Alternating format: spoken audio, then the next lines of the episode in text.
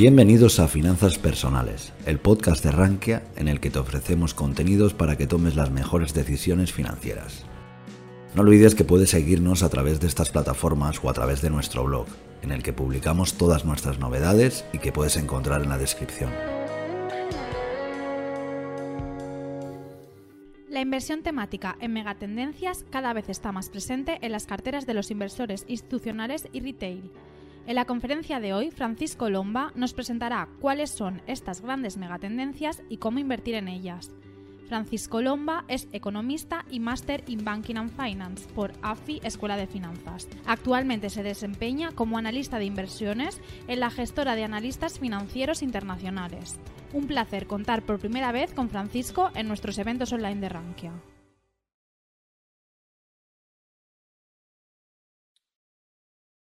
Bueno, eh, buenos días a todos, buenas tardes. Eh, como comentaba, mi nombre es Francisco Lomba, yo trabajo en la gestora de analistas financieros internacionales y, en primer lugar agradecer a Rankia por la oportunidad de desarrollar este evento y participar. La verdad que es un, es un honor. Lo que vamos a ver hoy es eh, el comportamiento de la inversión temática en 2021, pero antes de ello lo que vamos a hacer es un pequeño repaso de lo que consideramos como inversión temática, inversión en megatendencia. Es una de las tendencias que en los últimos años hemos visto que se ha ido desarrollando en la parte de gestión de carteras, con lo cual la, dinámica de esta sesión breve de, una hora será entender lo que son las megatendencias, definir lo que son las temáticas y ver el comportamiento y la causa del, performance en este año 2021. En primer lugar, como comentaba, eh, ¿qué es una megatendencia y qué es una temática? ¿Qué es lo que nosotros consideramos como megatendencia o como, o como temática? Nivel general, las gestoras a nivel nacional, también a nivel internacional, con el paso del tiempo han ido desarrollando sus propias metodologías de creación de carteras en megatendencias y lo mismo hemos hecho nosotros dentro de, AFI a raíz de foros internos, foros externos. Hemos eh, llegado a la conclusión de que una megatendencia es un cambio ya sea social, político, económico o tecnológico, que afecta en un periodo amplio de tiempo, no estamos hablando de una moda, estamos hablando de un cambio que afecta en un periodo de tiempo amplio, como pueden ser 10 o 15 años, y su incidencia es de manera transversal y global. Esto quiere decir que el efecto que tendrá este gran cambio, este motor de, de cambio, no vendrá afectado a un único sector, no vendrá un único, afectado a un único país, sino que lo que tendremos será un motor de cambio transversal que afecte a varios sectores, a varias economías, de tal manera que estaríamos desarrollando, dando un paso más en lo que conocemos con el concepto de diversificación en la gestión de carteras, que es algo que seguramente todos conoceréis. Dentro de AFI nosotros hemos desarrollado o hemos analizado cuatro grandes megatendencias. No voy a entrar en detalle de todas ellas, pero como veis, tenemos por un lado el desarrollo de países emergentes, tenemos la transformación demográfica, tenemos la megatendencia de innovación y también la megatendencia de planeta sostenible. De tal manera que con estas cuatro grandes megatendencias consideramos que son los motores de crecimiento futuro de, eh, de nuestra economía y a nivel general de todo lo que pueda afectar cambios eh, políticos, recordad, políticos, económicos, sociales o tecnológicos. Aquí lo que tenéis en esta diapositiva es un ejemplo un poco más desarrollado una de ellas, es el caso de la transformación demográfica.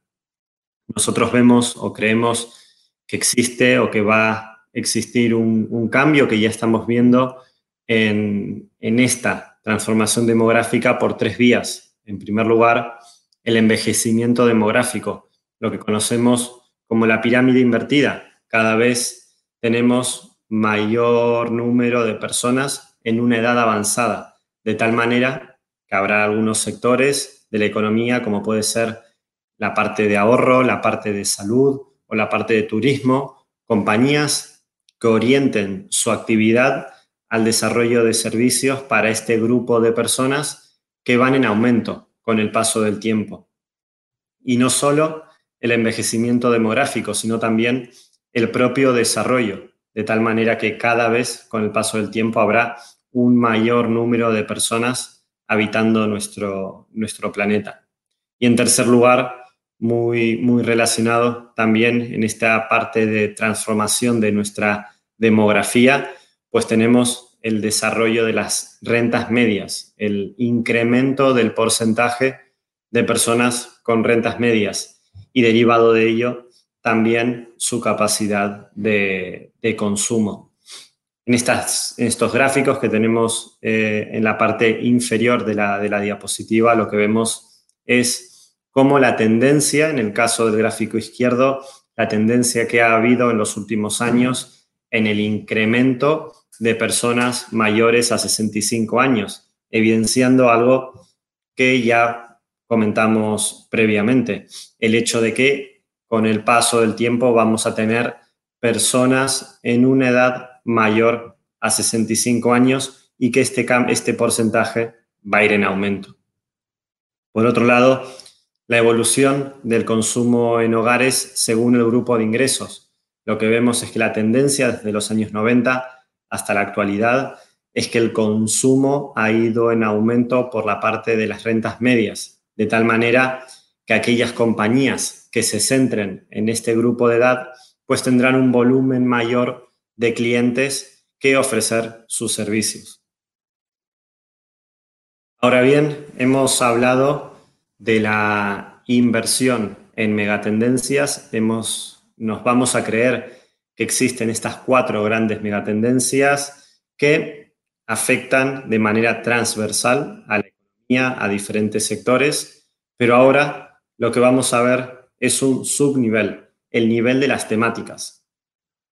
Una temática la podemos definir como aquel cambio que afecta de manera transversal a las megatendencias, con una mayor o menor incidencia en cada una de ellas. Lo que vamos a ver son diferentes temáticas que nos permitirán obtener posteriormente una cartera de inversión, ya sea vía fondos de inversión o ETFs. Aquí recordemos lo que estamos hablando es de una inversión en renta variable. No estamos hablando de renta fija, no estamos hablando de mercados privados o de gestión alternativa, sino que hablamos de compañías cotizadas, compañías de renta variable, de tal manera que cada una de las temáticas tendrá una mayor o menor incidencia en alguna de las megatendencias, en alguna de las cuatro, y además podremos incorporar un nombre de un fondo de inversión o ETF que sería el recomendado. A partir de aquí, lo que tenemos son una serie de megatendencias, las cuatro comentadas, tendremos una serie de temáticas que aquí cabe destacar las megatendencias. Son estables en el tiempo, tienen una incidencia amplia, sin embargo, las temáticas pueden sufrir cambios o pueden variar con el paso del tiempo. De hecho, a tenor de la investigación y debates que tenemos en diferentes foros, es muy probable que si volviéramos a hablar el año que viene, el número de temáticas a presentar o a desarrollar será diferente al que voy a presentar en esta, en esta sesión. A partir de ahí, vemos o entendemos que existen cuatro grandes megatendencias y existen una serie de temáticas, en el momento actual 30 temáticas, y hemos asumido que también tienen una incidencia diferente en cada una de las megatendencias, pues podremos crear una matriz como la que tenemos en pantalla.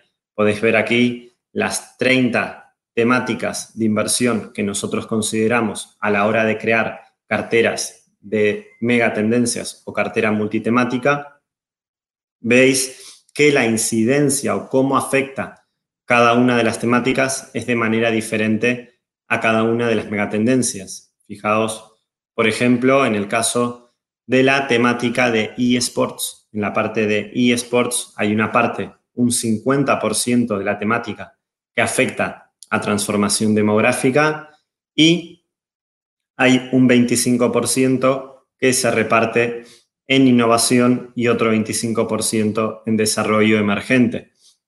Evidentemente, en el desarrollo de los eSports, la innovación es un factor muy relevante, pero también el desarrollo en áreas emergentes, de los ingresos que provienen de los eSports en el momento actual, con datos a final de año, China es uno de los principales players en, este, en esta temática, con lo cual es por ello que hemos decidido incorporar una parte a transformación demográfica, otra parte a innovación y otra parte a desarrollo emergente.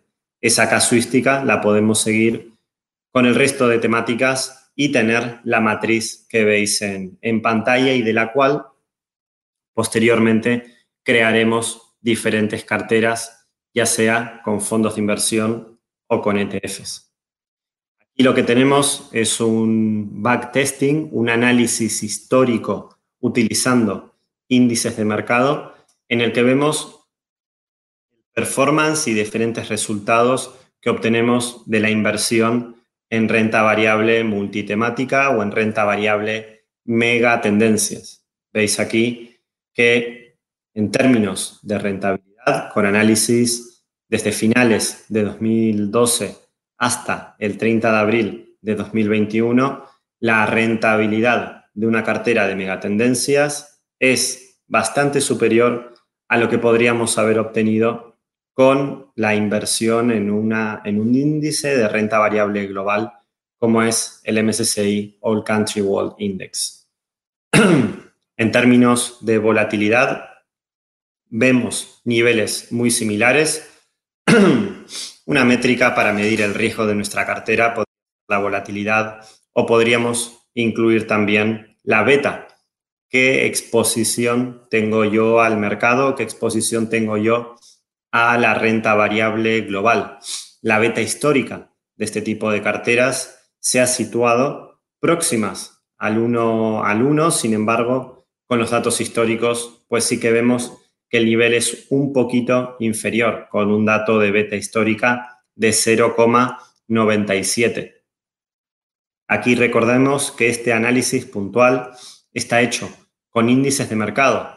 Aún así, vemos que el tracking error, es decir, la desviación típica del diferencial de rentabilidades entre mi cartera y el índice de referencia, es en torno al 4%. Evidentemente, si tomamos una ventana muestral, pues lo que veremos será que ha ido variando con el paso del tiempo. Si bien es verdad que el dato histórico es aproximadamente el 4,2%.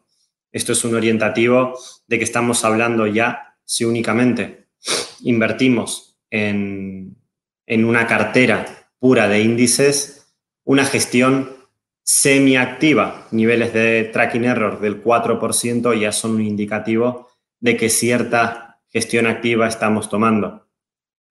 Por otro lado, el downside risk, eh, la volatilidad en momentos de rentabilidad negativa. Lo que sí vemos, y es algo que se repite tanto con el índice de renta variable global como con nuestra cartera, en momentos de caídas, la volatilidad es mayor frente a la volatilidad que podemos tener en, términos históricos, contando también los datos positivos.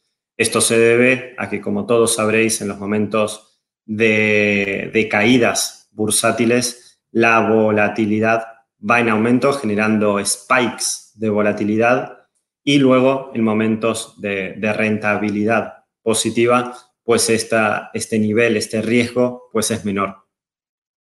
También nos mostramos a nivel de ratios de, performance para que veáis los resultados que obtenemos. Quizás el más relevante y el que voy a comentar es eh, la ratio de Sharp, que nos relaciona la rentabilidad que obtenemos con una cartera con el riesgo que hemos asumido. Podemos ver aquí en, en el gráfico de la derecha que la ratio de Sharp pues supera el 1 contra datos de la renta variable global del 0,84. Con lo cual, el hecho de incorporar megatendencias a nuestra cartera puede tener sentido. Los datos históricos nos muestran que sí. Sin embargo, habrá años en los que tendremos una rentabilidad superior, otros una rentabilidad inferior. Sin embargo, en un periodo histórico, de que el análisis que os mostramos, pues sí, que nos muestran que invertir en megatendencias tiene sentido en el largo plazo. Nosotros en, AFI, a la hora de crear este tipo de, carteras, lo que hacemos es dar seguimiento a una serie de fondos de inversión, a una serie de ETFs que podamos encasillarlos en cada una de las temáticas que hemos comentado.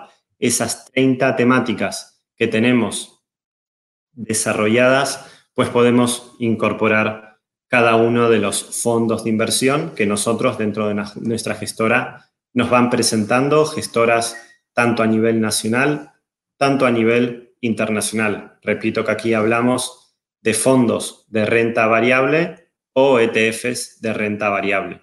De tal manera que un número total de, de fondos de inversión o ETFs que podemos considerar temáticos en el momento actual es un listado total de 327.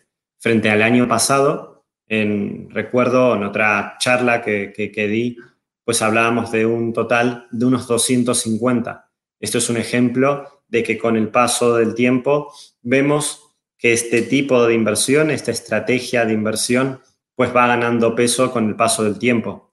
Y a su vez cobra mayor importancia la correcta selección de fondos, de tal manera que deberemos ver, o nosotros en nuestra casa lo que realizamos es un análisis de la pureza, un análisis del porcentaje de ingresos que provienen de cada una de las temáticas. Es decir, para seleccionar un fondo recomendado dentro de una temática, lo que haremos será analizar el porcentaje de ingresos que proviene de la temática para tener claro que realmente es un fondo puro o es el fondo más puro que podemos encontrar de esta temática. A su vez, también podemos encontrar al fondos que son multitemáticos. Seguramente os sonarán fondos Big Tech Megatrends, os sonará el de PAM New Gyms u otras ideas de inversión multitemática que podrían entrar en diferentes temáticas. Esto es lo que nosotros conocemos como temática global, donde hemos incorporado en el momento actual esos 33 fondos de inversión o, ETFs. Aquí destacar también que cada fondo de inversión pertenece a una única temática. Aquí no vamos a duplicar fondos de inversión en diferentes temáticas. Lo que hacemos es incorporar un fondo para una única temática. Todo esto para ver el, comportamiento de estas temáticas que comentaba previamente, pero que creíamos conveniente hacer una pequeña presentación para entender de dónde viene este comportamiento, por ejemplo, de lo que fue el año pasado. El año pasado, en el 2020, hemos visto como la crisis sanitaria, la crisis del COVID-19, ha dinamizado el comportamiento o el desarrollo de las temáticas de inversión, hablamos de Next Technology, hablamos de eSports, vemos también el buen comportamiento de blockchain y otras temáticas como podría ser la salud digital, el desarrollo de las biotecnología, las energías renovables también han mostrado un buen comportamiento a lo largo del año pasado. Y como veis aquí en este, en este gráfico, las que mostraron mejor comportamiento fueron Next Technology y Sports junto con blockchain. Pero además, la categoría global que comentábamos hasta el momento ha mostrado también un mejor comportamiento relativo frente a la renta variable global, sobre todo por haber sufrido menos en aquel mes de marzo, donde algunos sectores en los que por casuística y por forma de invertir, este tipo de carteras se encuentran infraponderadas. Es el caso del sector financiero, es el caso del sector de la energía, de la energía más clásica, por decirlo de alguna manera. Con lo cual, dado que estos sectores sufrieron en mayor medida, el eh, conjunto de carteras de renta variable global multitemática, pues mostraron un mejor comportamiento que su índice de referencia.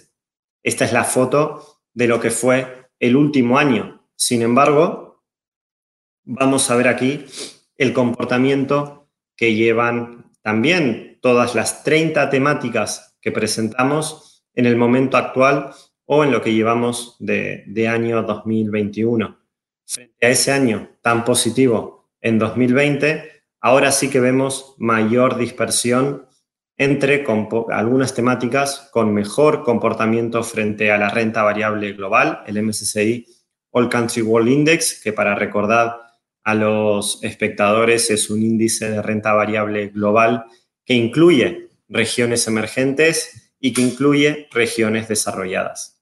En este caso, vemos como hay algunas temáticas, como puede ser desintermediación financiera, la, temática de blockchain o la temática de agribusiness que ha mostrado un muy buen comportamiento en este año. Sin embargo, tenemos en la parte baja otras temáticas que se han quedado por detrás. A nivel general, la, la renta variable multitemática se está comportando en términos relativos peor que la renta variable global en lo que llevamos de año. Si bien es verdad que todavía los resultados son positivos, tenemos rentabilidades positivas para los fondos multitemáticos y también para la renta variable global.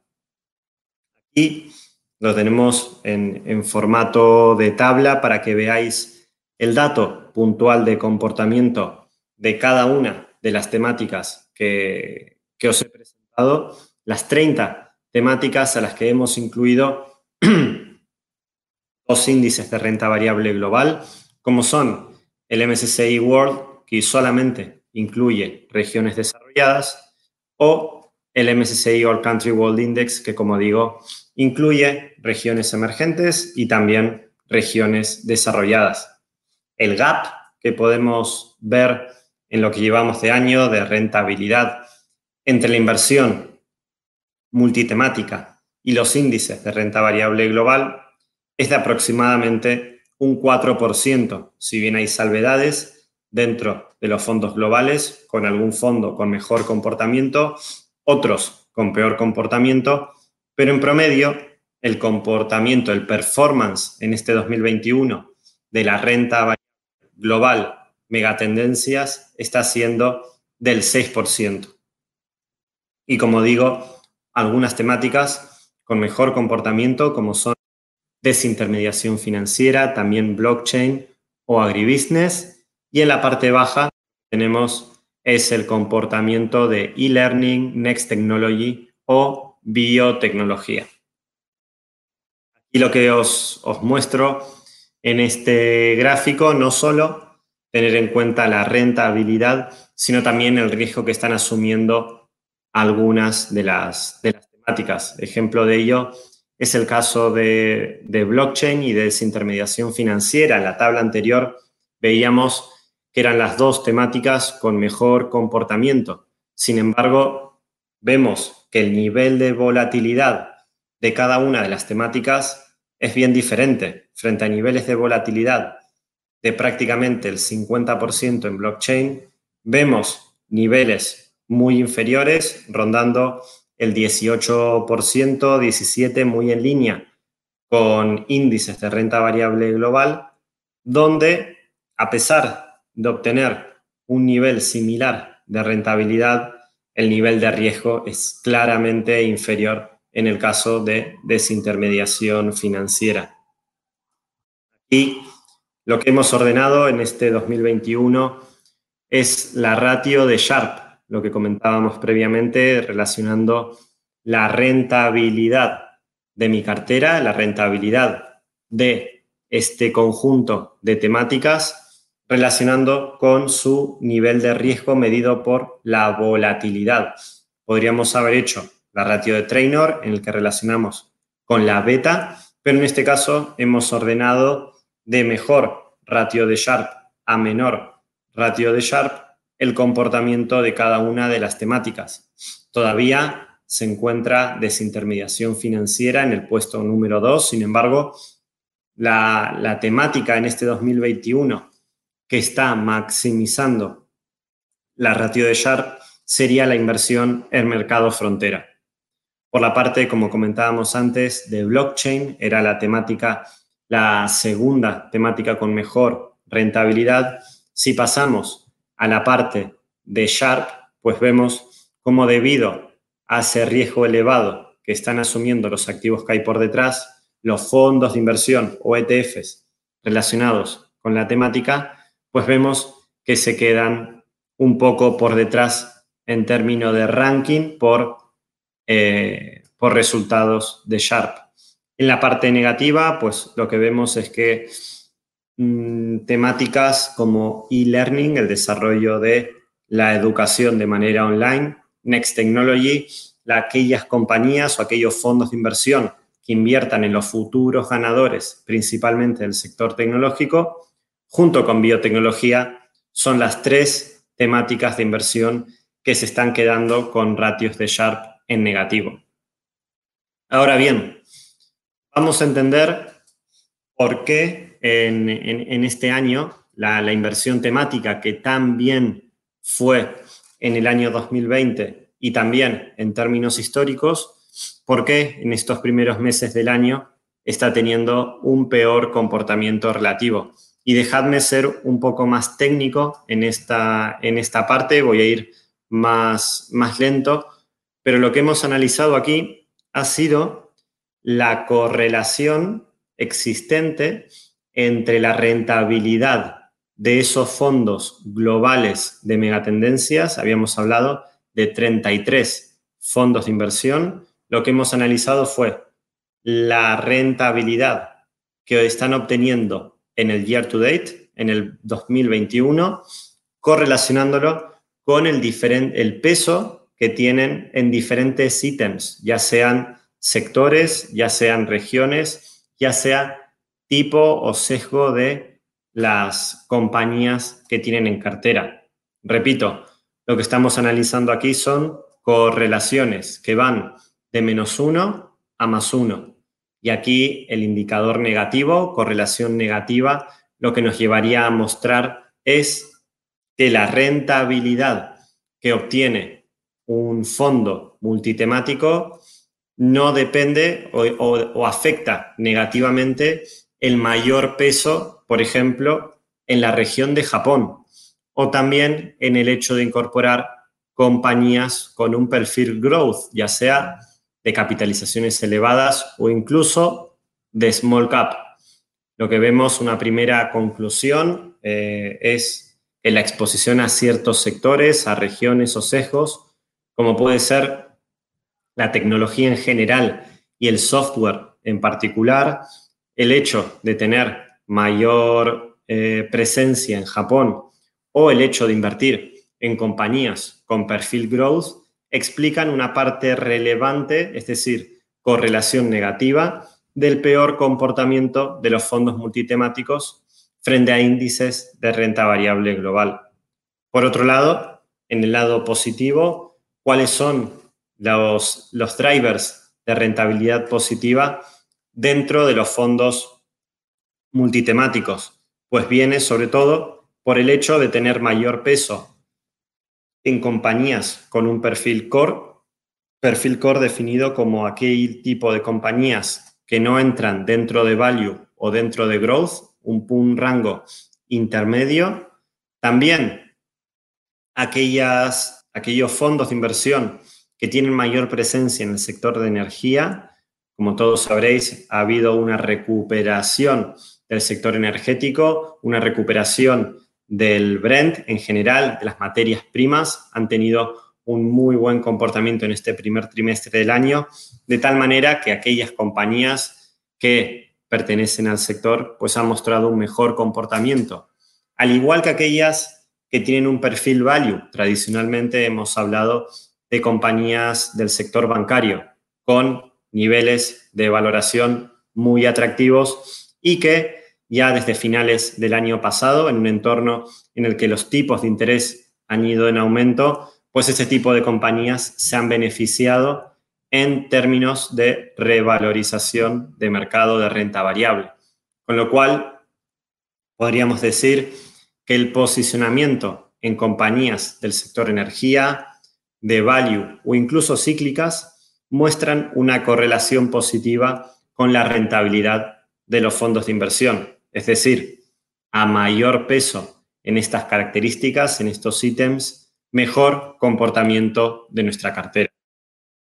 Ahora lo que veremos son los, los, factores que están afectando, que están incidiendo en, este, en nuestra cartera, en nuestro comportamiento de, de fondos multitemáticos. Hay que destacar que a pesar de que algunos sectores, algunos ítems pues tengan una correlación muy positiva con el performance en year to date de los fondos multitemáticos, lo que vemos es que realmente el peso que tienen en las carteras es reducido. Por lo tanto, ese efecto que en términos de rentabilidad pues no es tan elevado. Aquí lo que tenemos en el gráfico de la izquierda vemos en el, en el gráfico Y, en el eje Y, la correlación, eso que veíamos en la diapositiva anterior, la correlación que existe entre los diferentes ítems y la rentabilidad year to date de cada uno de los fondos multitemáticos. Y en el eje X, el peso en porcentaje promedio de todos los fondos multitemáticos. Es decir, si vamos a la parte growth, el ítem growth, el tipo de compañías con este perfil, pues lo que vemos es que en término medio, un fondo multitemático tiene un peso en compañías growth del 45%. Dado que la correlación en este 2021 está siendo negativa entre el perfil de compañías growth con la rentabilidad, este es un factor clave y que podríamos llegar a una primera conclusión de que el hecho de tener menor peso en compañías con perfil growth, pues está beneficiando a los, a los fondos de inversión. Por el otro lado, el hecho de tener un mayor peso en compañías con perfil value, la correlación es positiva, pero sí lo que vemos es que en término medio, en promedio, el peso de estas compañías de value rondan aproximadamente el 15%. El 15%. Aquí tenemos el resto de, ítems, pero que bueno, al tener un menor peso, menor presencia dentro de los fondos de inversión de este perfil, pues no es tan relevante individualmente, pero podemos destacar la correlación negativa con compañías de software, con Asia en general, con Japón, con China también y con las eh, energías renovables. Por el otro lado, aquellas pequeñas características con buen comportamiento en este 2021 podríamos fijar como el hardware o la biotecnología junto con eh, el sector de la energía. Comentamos es que hay, algún, hay algunos factores que están dando pie a que los fondos multitemáticos presenten un mejor y peor o peor comportamiento relativo dentro de un grupo que en promedio se está quedando por detrás en términos de, de rentabilidad. Aquí lo que vemos y que ya comentamos previamente es la relación que existe entre la rentabilidad year to date de cada uno de los fondos multitemáticos, cada puntito nos mostraría uno de los fondos multitemáticos que tenemos en nuestra base de datos y en el eje X el peso en compañías con perfil growth, compañías con un peso tradicionalmente elevado en, con niveles de ROE elevados. Por el otro lado, compañías con valoraciones más atractivas, con niveles de PER o Price to Book más reducido, pues vemos cómo en este año hay cierta correlación positiva entre ese comportamiento en el year to date de los fondos de inversión y el peso en compañías value para cada uno de los, de los fondos de inversión. Con lo cual podríamos llegar a, a esa conclusión de que el sesgo a sector growth y el sesgo a sector value están afectando como bloques principales en el comportamiento de la renta variable temática, pero dentro propiamente de esas 30 temáticas que hablábamos unos minutos atrás, podríamos distinguir una serie de, dos grupos diferenciales donde vemos algunas temáticas con un sesgo mayor a value y otras con un sesgo mayor a growth. Si bien en término medio hablamos de, temáticas o de carteras multitemáticas con niveles de elevados, recordamos que el ROE lo que nos relaciona son los beneficios que obtiene una empresa con sus fondos propios y el, el propio price to book, que nos mide la relación entre la capitalización de una compañía y el valor de fondos propios. Lo que vemos en este, en este gráfico es la relación de, ambos, de ambas características, tanto el ROE como el, el price to book. Una otra conclusión que podemos sacar es que normalmente cuando invertimos en temáticas, no solo ahora, sino también podríamos haber visto una foto similar el año pasado, significa que estamos comprando compañías con ratios de valoración más ajustados, con niveles de PER más elevado, pero a cambio estamos esperando un crecimiento de la compañía mayor. Estamos esperando que el BPA o el beneficio por acción de las compañías vayan en aumento con el paso del tiempo, de tal manera que se vea reflejado posteriormente en el, en el comportamiento de la propia compañía en el mercado bursátil. Hemos distinguido dos grandes eh, grupos de temáticas. Una primera, un primer grupo con compañías con un perfil más value, si lo queremos llamar así, como pueden ser desintermediación financiera, smart cities, agribusiness, urbanización, infraestructura, o también podríamos encontrar longevidad o mercados frontera. Por el otro lado, aquellas eh, eh, grupo de temáticas con un sesgo mayor a growth podría ser biotecnología, semiconductores, inteligencia artificial, eSports, el desarrollo de las competiciones deportivas online o también otras como digitalización o robótica. Ahora simplemente vamos a ver alguna idea de fondo de inversión para entrar con ese sesgo value o posteriormente con el sesgo growth. En primer lugar, hablábamos de la, de la temática con mejor comportamiento en el año, que es desintermediación financiera. Aquí os mostramos algunas ideas de, fondos de inversión que podemos incorporar en este tipo de, temáticas, donde os traemos el ejemplo de un fondo de inversión de Robeco, el Robeco New World Financial, que muestra un comportamiento muy positivo en este año. Lleva una rentabilidad del 15%, con el desglose de, compañías que tiene el, propio fondo, con datos, con los últimos datos de, de cartera, donde analizamos el sector al que pertenece con un peso relevante en el sector financiero a nivel de países con diversificación y diferentes ratios, ratio PER, ratio Price to Book, también el ROE y el propio peso que tiene la compañía dentro de la, dentro de la cartera. Aquí destacar que únicamente estamos viendo las 10 principales posiciones. Esto no es una recomendación de inversión, simplemente ver algunas ideas que pueden tener sentido dentro de esta temática. A su vez, incorporamos otros productos como pueden ser ETFs de gestoras de private equity que se encuentran cotizadas. Podría ser una alternativa para invertir en esta temática de desintermediación financiera que se basa principalmente en el desarrollo de los mercados de capitales, en detrimento de las, las, entidades bancarias que se podría esperar que vayan perdiendo cuota con el paso del, tiempo.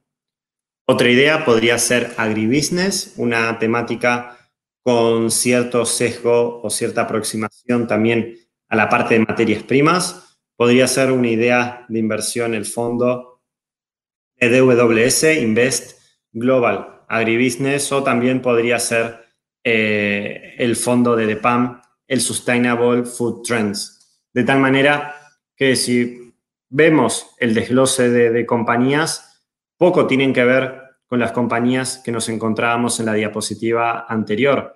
Frente a compañías del sector financiero, aquí estamos incorporando compañías de materiales básicos muy orientadas al desarrollo de esa parte de agribusiness, el desarrollo de metodologías, el desarrollo de herramientas para que la agricultura y la cadena que, que conlleva todo este proceso de agricultura tenga un desarrollo con el paso del, con el paso del tiempo. Y por la parte de ideas growth os traigo dos más para ya ir acabando mi exposición y dejar un poco de tiempo para, preguntas. De la parte de growth, que evidentemente, como comentábamos antes, no ha sido el, el tipo de compañía mejor comportamiento está mostrando en este año. De hecho, está siendo negativo en detrimento contra compañías de perfil value. Sí que hemos visto en los últimos años que este tipo de compañías con un perfil growth, con un perfil de crecimiento del BPA, pues ha tenido mucho sentido tenerlo en cartera.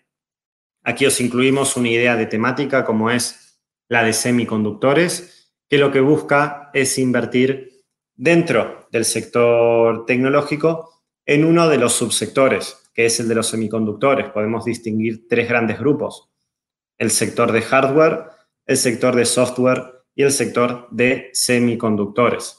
Con lo cual, para entrar dentro de la inversión en semiconductores, podríamos optar por un ETF que invierta directamente en algún índice de semiconductores o por el otro lado, podemos optar por un fondo como es el Trinidad Global Technology, un fondo de renta variable tecnología, pero que tiene un sesgo relevante al sector de semiconductores. Como lo veis en pantalla, la primera compañía sería Lam Research, pero también encontramos otras del sector tecnología más clásicas, como pueden ser Apple, Alphabet o también Microsoft.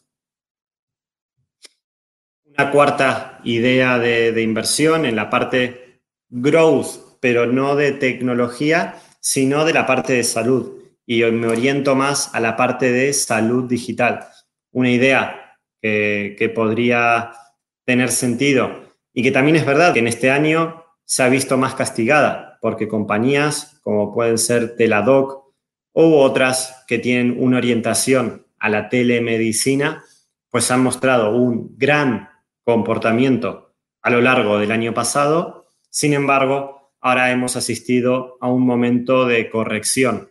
Sin embargo, si lo que hablamos es hablar de una tendencia de crecimiento de largo plazo, temáticas de inversión que no vamos a tocar, sino que vamos a dejar correr con el paso del tiempo, pues toda la parte de telemedicina, sobre todo en regiones asiáticas o aquellas regiones con un poder adquisitivo menor, ayudará al desarrollo de este tipo de población, de asistir o de poder llegar a una sanidad con mejores servicios, de tal manera que el desarrollo de este tipo de compañías, pues creemos, tiene sentido en el largo plazo. De tal manera que aquí os incluimos una idea como es el Credit Suisse Digital Health, que eh, tiene compañías por detrás del sector salud y si miramos el sector, el subsector dentro de, de salud, lo que tenemos es sobre todo compañías orientadas a la telemedicina o al desarrollo de software orientado al sector salud.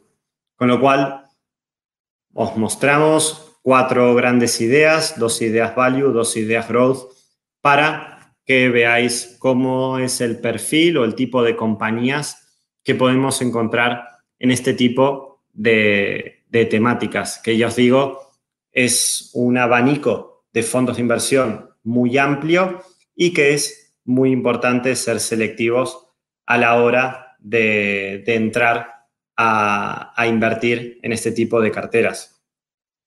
Por mi parte, no mucho más. Creo que he cumplido estos 45 minutos que teníamos para, charlar y a partir de aquí he abierto a cualquier pregunta que podáis eh, tener al respecto, ideas que queráis eh, comentar, estoy a vuestra total disposición. Muchísimas gracias, Francisco, por tu presentación. Muy interesante la recopilación de fondos de cada, de cada categoría que has hecho. Y bueno, como bien dices, pasamos ahora a la ronda de preguntas. Eh, en primer lugar, eh, nos pregunta por aquí que, para un inversor moderado, ¿qué activo recomendarías tener en cartera? Bueno, lo, lo primero que tiene que partir un inversor moderado es detectar claramente qué perfil de riesgo tiene, qué nivel de volatilidad puede asumir y a partir de ahí distribuir su cartera en los dos grandes grupos de inversión. Por un lado, renta fija y por otro lado, renta variable.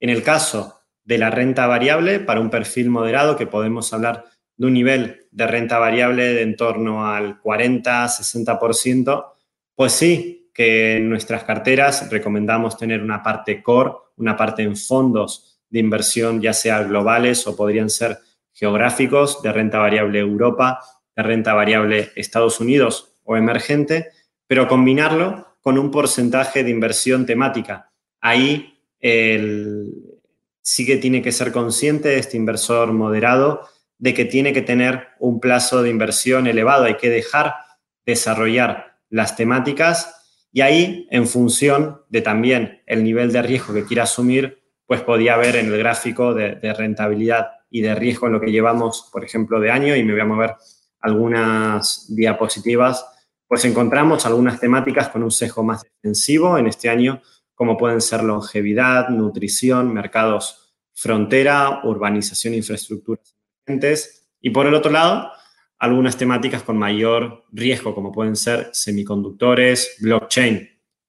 La recomendación que podría hacer es en el caso de invertir en temáticas con un nivel de riesgo elevado, ser conscientes de la volatilidad que existe, del drawdown que puede asumir nuestro cliente y saber el, tipo de fondo de inversión en el que está invirtiendo. Pero ya digo, es un complemento, podría ser un complemento dentro del grupo de renta variable, pues la mitad o algo menos de la mitad incorporarlo en fondos multitemáticos, que ya digo, van a aportar una diversificación extra a su, a su cartera. Perfecto, gracias. Eh, ¿Qué aspectos te fijarías más a la hora de elegir un fondo de megatendencias? Vale, esa es una pregunta que nos, suelen repetir con relativa normalidad.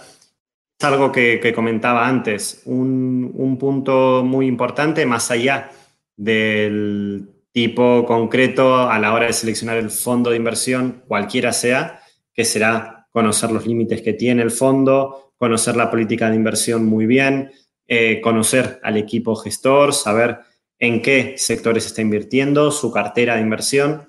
Tenemos un paso extra en esta inversión temática o de megatendencias, que sería ver qué porcentaje de los ingresos que tienen las compañías en cartera provienen de la temática en la que queremos invertir. Por ejemplo, en el caso de eSports, nosotros tenemos incorporados dos ETFs de GlobalX y de, y de Banec, donde lo que analizamos y por lo que lo hemos incorporado es porque al menos un 50% de los ingresos de las compañías debe provenir, debe venir de eh, la actividad de eSports, del desarrollo de, dentro de toda la cadena de valor de los eSports, al menos un 50% de los ingresos de las compañías que provengan de esa parte.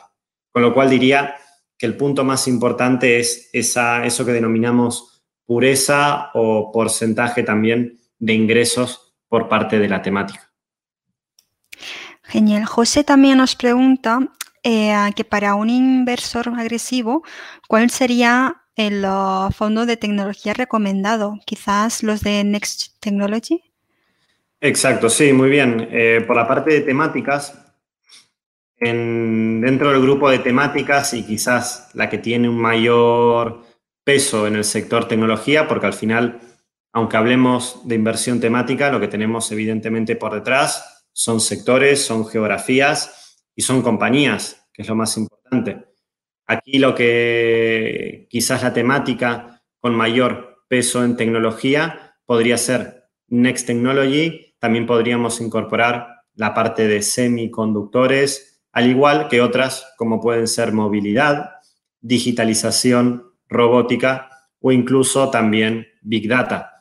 Sin embargo, en el caso de Next Technology, y esto sí es un comentario que hay que realizar, estamos hablando de fondos de inversión con eh, un componente de volatilidad elevado, derivado que estamos buscando los siguientes ganadores del sector tecnológico en el futuro. De tal manera que en muchas ocasiones incorporamos, los fondos de inversión incorporan compañías de capitalización reducida, lo que hace que su volatilidad, la volatilidad de la cartera y del fondo en general, sea mayor y sea mayor en comparación con otros fondos de renta variable tecnología más clásicos, como puede ser el BlackRock eh, World Technology o el Polar Capital eh, Global Technology. Algunas, algunas ideas sí que podrían ser esas si lo que queremos es incorporar un mayor peso en, tecnología. Perfecto. Eh, Rosa también nos pregunta que um, si hay alguna previsión de que se cambie la, regulación en cuanto a la negociación de ETFs no UCITS, porque su experiencia ha sido que la rentabilidad de los, de los ETF UCITS es mucho menor que la rentabilidad de los ETFs en Estados Unidos. Vale, eh, quizás esa pregunta no compete a, la parte de, inversión temática. Yo la verdad es que ahora a primera vista no, tengo datos de rentabilidad. No hemos hecho ningún análisis sobre los ETCs que son USIT y los ETCs que no son USIT. Lo que sí vemos en la parte de inversión temática es que cada vez más gestoras que, no, que tienen ETFs temáticos no en formato USIT, como gestoras como pueden ser GlobalX o, u otras, como, como pueden ser de gestoras internacionales, que no sean únicamente europeas y que tengan su negocio principalmente en Estados Unidos, están comenzando a migrar sus productos. Es el caso, por ejemplo, me viene a la cabeza de GlobalX, su ETF de eSports que tienen con eSIM US, lo han pasado a Europa hace poco, hace poco tiempo y están comenzando a lanzar su gama de producto temático que tenían hasta el momento para el inversor estadounidense, pero que en el momento actual están comenzando a lanzar ETFs en formato USIT. Eso es lo más, quizás lo más relevante que vemos que está ocurriendo en temas, eh, en dinámicas de, ETFs en la parte temática. Completamente de acuerdo contigo, Francisco. Y bueno, pasamos a la siguiente pregunta. Eh, José nos dice, a la vista de la inseguridad en el comportamiento de la inflación, ¿cuándo decidir entre growth o value? Bueno, viendo que en términos de, inflación y sobre todo lo que se está hablando en las últimas semanas, los últimos meses, si, estos niveles de inflación que estamos viendo en Estados Unidos, también en el área euro, pues se van a mantener con el paso del tiempo o simplemente ha sido, ha sido un efecto rebote de la crisis que hemos vivido eh, el año pasado y que todavía nos encontramos en, ella recuperándonos. En este sentido, aquellas compañías con perfil growth, eh, sobre todo aquellas temáticas con un sesgo mayor a compañías growth, se han visto peor afectadas por estos resultados de inflación. Sin embargo, nuestra visión es que a pesar de que la inflación pueda subir un poco más de lo que fue en años anteriores, no pensamos que vaya a estar en niveles tan elevados y la propia idiosincrasia, el propio desarrollo de la temática, el crecimiento de los BPAs, de las compañías que hay por detrás, pues va a favorecer a un mejor comportamiento en renta variable. Sin embargo, si lo que tengo que comentar es el comportamiento en estos primeros meses del año, claramente las temáticas con un sesgo más value y derivado también de estas expectativas de inflación han mostrado un mejor comportamiento frente a las compañías con un perfil más growth. Genial. Eh, también nos pregunta que si ves o intuyes alguna caída a la vista en los mercados. Pues para seros la verdad es que no lo sabría. Si lo sabría, seguramente no, estaría aquí, estaría invirtiendo. Pero nosotros, eh, la visión que, tenemos dentro de la casa y en particular en la inversión en, en megatendencias, sí que hemos detectado con análisis históricos que ha habido momentos de caídas, ha habido momentos como el momento actual donde la renta variable temática se ha comportado peor que la renta variable global o que otro tipo de, inversiones en renta variable. Sin embargo, si, pensamos en una visión de largo plazo y es lo que nos compete en este tipo de, charlas, en este tipo, en esta estrategia de inversión, no nos debería preocupar tanto una caída bursátil en un momento determinado si nosotros estamos pensando en plazos de 10, 15, 20 años. De hecho, incluso podría ser, si disponemos de capital y sabemos el riesgo que estamos asumiendo, podría ser incluso un momento de entrada para poder eh, intentar aumentar el nivel de inversión en un momento en el que la, caída bursátil pues, nos permitiría entrar con niveles de valoración un poco más atractivos. Perfecto. De todas las megatendencias y temáticas que has comentado, ¿cuál crees que es el que tiene mayor potencial? de crecimiento? Pues esto lo vemos en, la diapositiva que os mostraba aquí. Voy a irme un poco para adelante. Tenemos aquí la... Eso lo podríamos definir con el nivel de, ROE o también las expectativas de crecimiento del BPA de cada una de las compañías. Aquí lo que vemos es que seguramente las, las temáticas que mayor potencial pueden tener a nivel cuantitativo, podríamos ver la parte de biotecnología, la parte de semiconductores, inteligencia artificial también. Y por la parte más quizás cualitativa, yo me orientaría a la parte de Next Technology. Creemos que dentro de 10 años los ganadores del sector tecnológico de hoy, pues habrá nuevos players y si invertimos en un fondo de inversión que se dedique a buscar esos siguientes ganadores, que cuentan con un equipo de expertos, de analistas, que se encargan de crear carteras con compañías que puedan llegar a ser las siguientes ganadoras, podría tener sentido incorporarlo en, cartera. Ahora bien, una recomendación que, sí que haría, o advertencia o comentario, sería que este tipo de fondos deben de ser fondos con un nivel de diversificación muy, muy, muy elevado, no fondos concentrados, porque la concentración derivar en que alguna de las compañías que puede tener en cartera no cumpla con la tesis de inversión que pueda tener el equipo. Sin embargo, con un nivel de diversificación elevado, pues vamos a reducir nuestro riesgo de la cartera y también podremos capitalizar en el caso de que las compañías se encuentren dentro de la cartera y que sean también las ganadoras dentro de unos 5 o 10 años.